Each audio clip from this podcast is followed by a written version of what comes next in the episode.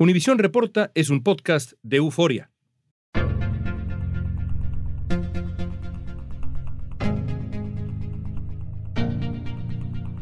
Mañana tendremos elecciones de medio término en Estados Unidos. Se renueva la Cámara de Representantes, una tercera parte del Senado y hay muchas contiendas más.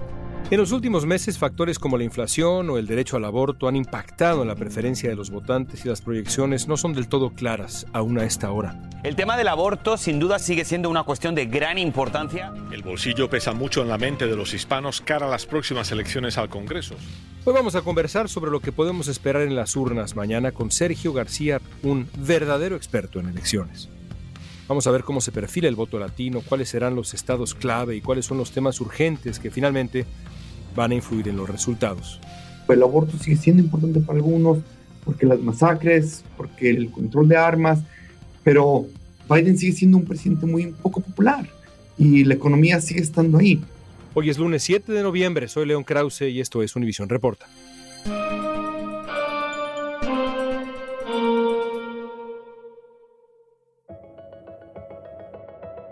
Sergio García es director asociado de investigación del Centro para el Estudio de la Raza y la Democracia y se ha especializado en analizar la participación electoral y política, especialmente de los latinos. Sergio, llevamos ya un buen tiempo en Univisión Reporta tratando de entender cuáles son los factores centrales de esta elección, cómo ha cambiado la narrativa de esta elección, por ejemplo, con la decisión de la Suprema Corte en función del derecho al aborto, la inflación, el estado de la economía, el costo de la gasolina, es decir, todos estos factores que están flotando en el aire y que afectan el humor del electorado en Estados Unidos han ido y han venido para afectar de manera distinta las encuestas. En este momento que estamos haciendo contigo nuestro último corte de caja antes de la elección de medio término de noviembre, ¿Cuáles son los factores? Tú como profesional de la encuesta, como observador profesional, los factores que van a determinar esta elección. Creo que a fin de cuentas terminará siendo la economía. Existe la frase esa muy famosa, ¿no? Al final de cuentas es la economía. Y habrá quien se encuentre todavía motivado con cuestiones del aborto, habrá quien todavía recuerde cosas de inequidad racial y todos estos temas que en algún momento parecieran haber movido la balanza en las encuestas y la movieron. En algún momento los demócratas vieron resurgir con la cuestión del aborto. Si las elecciones hubieran sido ese mismo mes, la siguiente semana, 15 días después, hubieran tenido muchas más posibilidades. Lo que las encuestas nos vienen mostrando en este momento es que ese tema se va quedando atrás. Se va quedando atrás y lo que el votante en todo el país enfrenta día a día es el precio de la gasolina, es el precio de ir al supermercado, el precio de vivir. Y eso pareciera que es lo que al final de cuentas va a llevar a los votantes a decidir por un lado o por otro. Y quizá a llevar a que muchos se sientan decepcionados y ni siquiera voten. Creo que esta va a ser una elección de quién termina siendo movilizado. Y creo que las encuestas reflejan es que la economía está en el día a día de las personas y está en el punto más importante. Es esto lo que va a movilizar a los votantes. Antes de la decisión de la Suprema Corte sobre el aborto, que le significó nueva energía al Partido Demócrata, la narrativa era que veríamos una ola roja, que los republicanos se quedarían con la Cámara de Representantes y quizá también con el Senado, que retomarían el control del Senado. Después llega la decisión de la Suprema Corte y esa narrativa cambia y la ola roja se convierte en algo muy distinto la posibilidad de que los demócratas controlen todavía el Senado y, a pesar de que seguramente también, de acuerdo con las encuestas en aquel momento, iban a perder la Cámara de Representantes, no la iban a perder por números tan amplios. ¿Cómo es o debería ser desde las encuestas la narrativa ahora? ¿Estamos de vuelta a la ola roja? ¿Crees que los republicanos se lleven la Cámara de Representantes y también el Senado? O les costó lo suficiente el aborto y otros temas como para el regreso de Donald Trump, por ejemplo, al centro del escenario, como para que el control del Senado sea difícil. En este momento, lo que las encuestas nos muestran es que esa narrativa de la ola roja no ha regresado del todo, pero no es solo por el aborto, es porque el Partido Republicano terminó nominando muchos candidatos que ganaron en la primaria, pero que están teniendo muchísimos problemas en la general, porque el Partido Republicano no hizo de alguna manera el trabajo que debió haber hecho previo a enfrentarse a las generales. Creo que el Partido Republicano está posicionado para ganar ambas. No me sorprendería si también el Senado lo gana, estará más disputado, pero la ola roja que se venía no va a ser tal por el cúmulo de cosas. Porque claro, el aborto sigue siendo importante para algunos, porque las masacres, porque el control de armas, pero Biden sigue siendo un presidente muy poco popular y la economía sigue estando ahí. Un almuerzo vale que 15 dólares y a veces tenemos que compartir con las compañeras porque pues uno solo no, no se puede. Se desayunaba con 3.50, ahora son 7.50 que tú tienes que tener para poder un café y una dona o un vego. Creo que el Partido Demócrata pensó que podía capitalizar muchísimo más del aborto y no es que haya dejado de importar, León.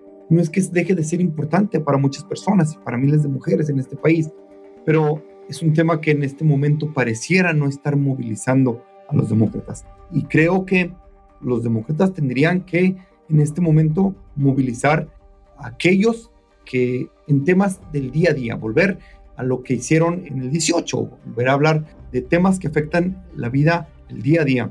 Y pareciera que no lo están haciendo. El aborto les va a ganar votos, les va a ganar algunos escaños, pero no va a ser lo decisivo. Y pareciera que la narrativa en este momento es eh, aborto contra economía. Creo que es el cúmulo de cosas la que va a ayudar a los republicanos. Y a final de cuentas, el costo de la vida, como bien eh, lo decía James Carville en su momento, es un factor tan importante que cuando la economía va mal, o por lo menos no tan bien como debería, es un factor que abruma al electorado y domina la decisión de los votantes. Esa es la situación que enfrenta en este momento el electorado estadounidense y en particular el Partido Demócrata, que es el que tiene más que perder. Es justo así, porque, repito, no es que no les importe. A menudo las encuestas lo que vemos es que les preguntan, ¿te importa la economía? Bueno, sí, sí me importa, pero cuando les preguntas, este es el más importante, los votantes se van a decir, no, no es el más importante. Y nosotros, desde nuestro punto de vista muy académico, muy informado. Bueno, lo vemos como, bueno, esto debería importarle a todo el mundo, pero en el día a día el votante tiene que votar con el bolsillo y tiene que votar y pensar en su familia y tiene que pensar, a fin de cuentas, termina siendo esta escala de Maslow, ¿no? Donde me importa todo esto y me duele que le pase esto a mi país y que como mujer me ataquen, pero bueno, a fin de cuentas tengo que preocuparme por comer, tengo que preocuparme por darle comer a mis hijos y a mi familia. Y ocupa lo que llaman el, está en mente, en el momento el asunto y el tema que tienes en la mente en ese momento. Y bueno, cuando la economía está mal, es el tema que día a día vas a enfrentar y el tema que te va a llevar a decidir políticamente. El asunto más importante para los votantes escrito para votar es el costo de vida y la inflación. La inflación y la economía, temas que podrían marcar la diferencia en las elecciones de medio término. Una de las encuestas más recientes de la Universidad de Monmouth mostró que los asuntos relacionados con la economía, como la inflación, son los más importantes para los votantes en las elecciones de medio término del 2022. Por esa razón, la mayoría de los votantes encuestados afirmaron que los republicanos deberían recuperar el control del Congreso. La Cámara de Representantes, ni siquiera en los mejores momentos para la narrativa demócrata, estuvo en duda que el control pasaría del lado republicano por distintos factores, pero el Senado sí que está en la balanza. ¿Cuáles son los estados que la noche de la elección recomiendas a los escuchas de Univisión Reporta que sigan como estados clave, estados fundamentales, donde se va a decidir el futuro del control del eh, Senado? Como latino y estudiante de participación política latina, creo que debemos seguir Nevada y ganar en Nevada puede significar ganar mucho más que el Estado. El gran premio aquí es el control del Senado. En la crítica carrera por el Senado de Nevada, la única latina del Senado, la demócrata Catherine Cortés Masto, se enfrenta al republicano Adam Laxalt. Y Nevada porque si Mastos conserva y logra ganar, va a ser 100% por el voto latino. En este momento está cerradísimo, cerrado. Y el único grupo que pareciera tener una favorabilidad mucho más amplia a Cortés Mastos es precisamente los latinos. Y habrá que entonces ver si ella logra movilizar el voto latino, que pareciera estar un poco apatético porque se sienten un tanto olvidados por ambos partidos. Y aunque no es en cuestión de balance de poder, yo seguiría de cerca también la elección de Texas, porque el futuro de la política en general se ve reflejado, a mi parecer, en lo que pasa en Texas. Y habrá que ver qué pasa en estas elecciones locales y en la de gobernador. Y Georgia es el siguiente estado que yo recomendaría. La participación en Georgia, uno de los estados importantes, está rompiendo récords desde que se inició la votación anticipada. Esta contienda entre el senador demócrata Rafael Warnock y el candidato republicano Herschel Walker ha captado la atención de muchos en todo el país. Georgia es un ejemplo de este estado donde te menciono que el candidato no es el candidato ideal. Como diríamos coloquialmente, ¿no? Los republicanos de alguna manera tiran un balazo ellos mismos. En las primarias lo decían, si elegimos a nuestro candidato, a Walker, la elección será sobre Walker y no sobre Warnock. Es decir, vamos a terminar hablando de todos los debates, todos los rumores de Walker. Y este es el error que podemos terminar llevando, no tanto el aborto, sino estos candidatos que cobijan, abrazan la ideología de Trump, pero que ya en una elección general no son bienvenidos todas estas narrativas. Al volver veremos cómo se perfila el voto latino en esta elección.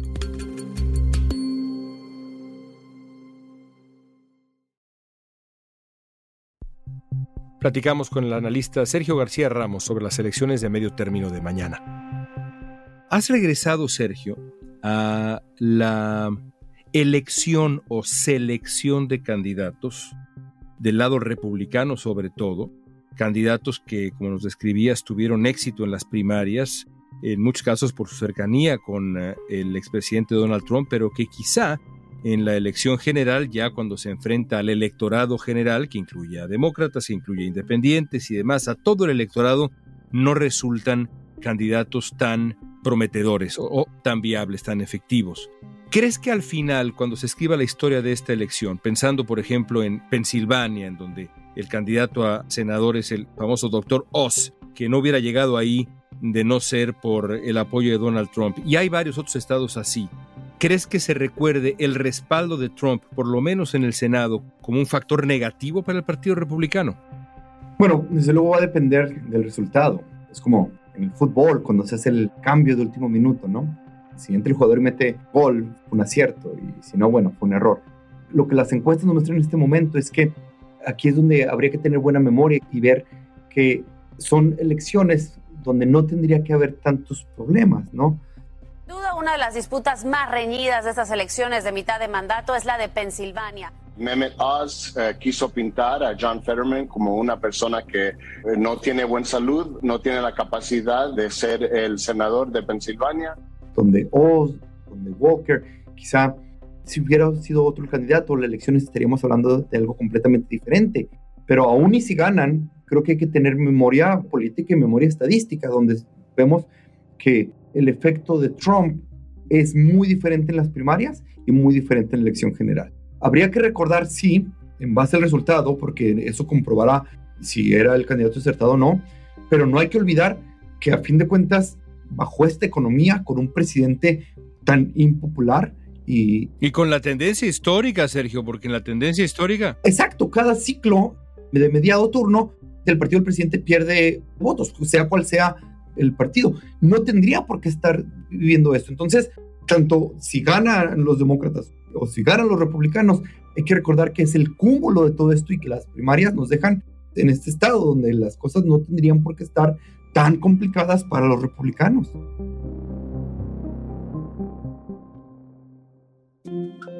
Sondeos recientes llevados a cabo por la Asociación Nacional de Funcionarios Latinos Electos y Designados, NALEO, muestran que los demócratas siguen gozando de un apoyo considerable entre el electorado latino.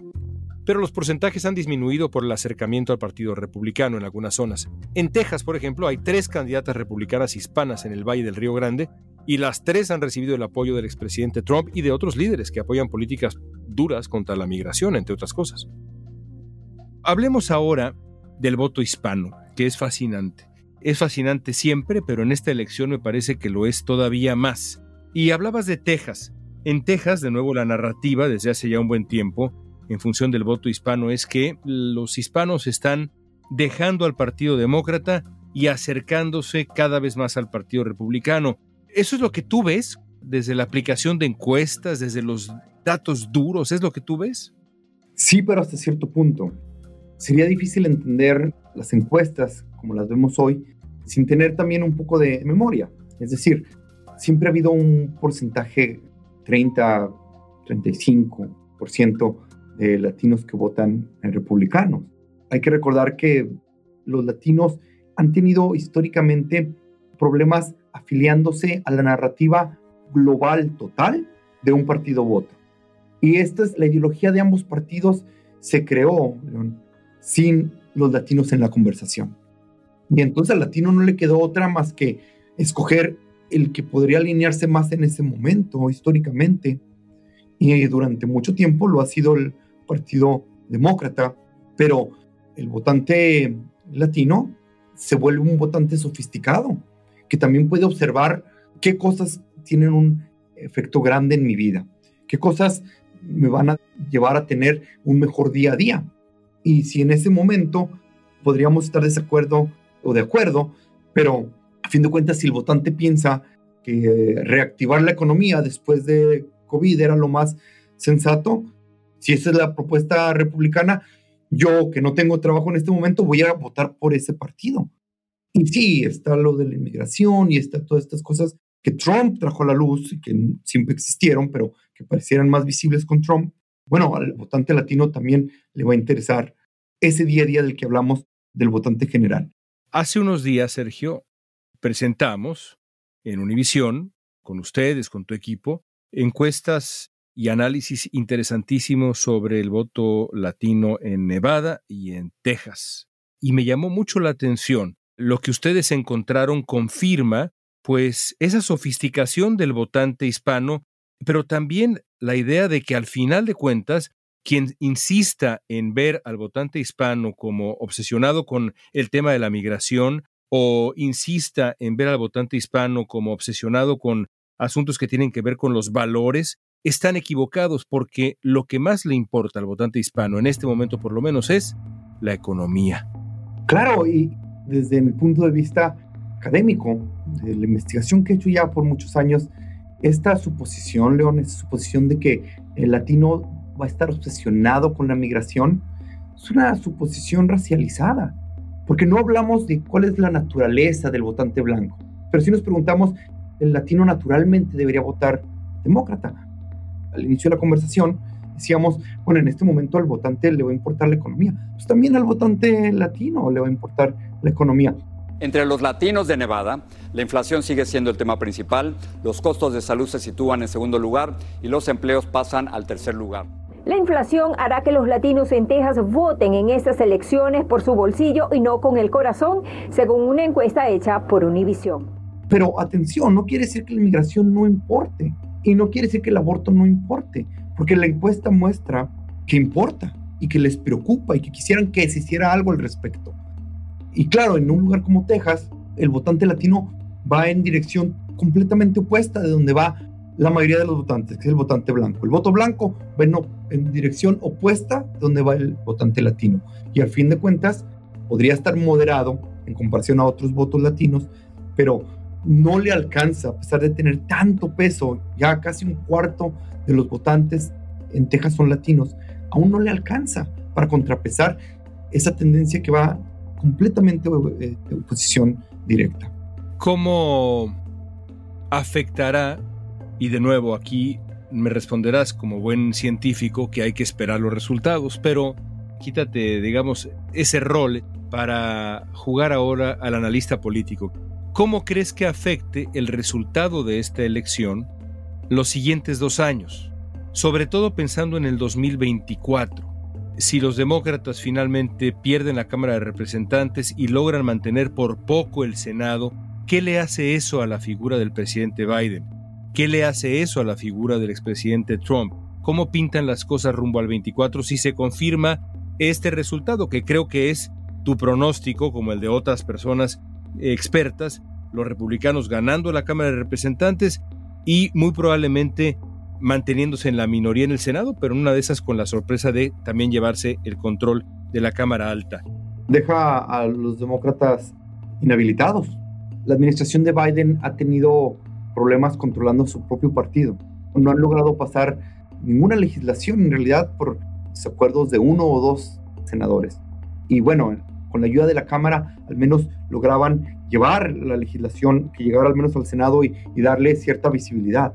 Si ni siquiera logra ya tener esa visibilidad inicial, se ve muy difícil que la administración de Biden logre avanzar en cualquier tema. Seguirán luchando, seguirán tratando de posicionar temas dentro de la conversación, pero sí les va a ser muy difícil. Y de cara al 24 es sin duda alguna un problema muy grave para los demócratas y seguramente los republicanos tratan de capitalizar en decir, nada se ha hecho, nada se ha logrado, es nuestro turno. Pero atención, que todos los patrones seguramente se repetirán y habrá que ver qué es lo que hacen de mira al 24, porque todavía queda la incógnita, y aquí sí, lo digo tanto como analista político como científico, queda la incógnita de qué pasará con Trump.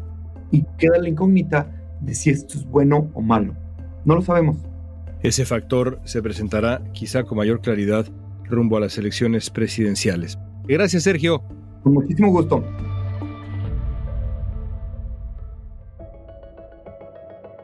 Casi 35 millones de latinos son elegibles para votar en las elecciones de medio término. Según un estudio reciente del Pew Research Center, los votantes latinos han crecido en 62% desde los comicios de 2018. Encuestas de Univision y otros análisis coinciden en que la participación de los hispanos podría desempeñar un papel crucial en estados clave como Arizona, Florida, Nevada, Texas, Georgia y algunos más. Y aquí sí es importante hacer una invitación. No hay acto más importante, amigos, en una democracia que el voto vayan a votar. Háganlo por los demócratas, háganlo por los republicanos, háganlo por el candidato de su preferencia, por la plataforma de su preferencia, pero háganlo. Lo único que no construye una democracia, es mi humilde opinión, es dejar de ejercer el voto.